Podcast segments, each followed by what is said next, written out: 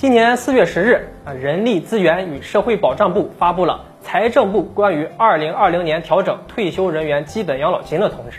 那通知中就明确了，今年养老金的上涨，那也是我国养老金的第十六年连涨了。而这次全国总体调整水平啊，为二零一九年退休人员月人均基本养老金额的百分之五确定。各省以全国总体调整比例为高线呢，确定本省调整比例和水平。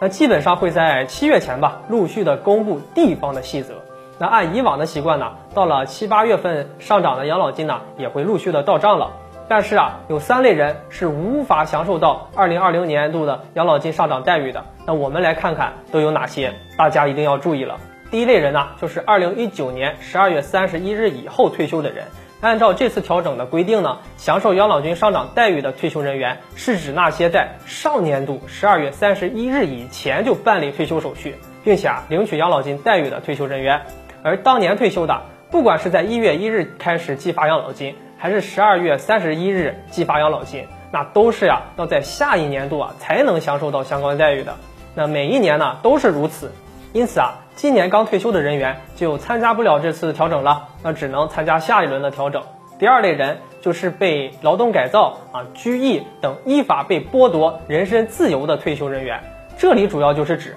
触犯了法律、失去了人身自由的人。那按照规定，这部分人的养老金呢都是停发的，所以养老金上涨的好事啊，他们自然也就赶不上了。那还有一类人也是处在非正常状态，当然这类人呢占极少数。那就是已经定性失踪的退休人员，那符合判定失踪的情况下呢，养老金就会停发，上涨自然也没有他们的份儿了。那除了这几类人呢，还有一件事情，这个事关我们所有退休人员是否能够领到养老金，那就是养老金资格的认证。大家一定要清楚啊，虽然说我们国家取消了退休人员每年亲自到当地直管部门的这个跑腿认证，但是呢，为了养老金发放的安全性，也有新的相关的认证要求。那这个认证要求啊，要看你所在地的这个相关规定啊，有的是网络认证，有的是抽查的方式。那还有值得一提的是，江西省采用的是社保大数据认证，更为方便。所以啊，为了保证自己的养老金能够正常发放，那大家一定要按照当地这个社保部门的要求呢，完成每年的认证。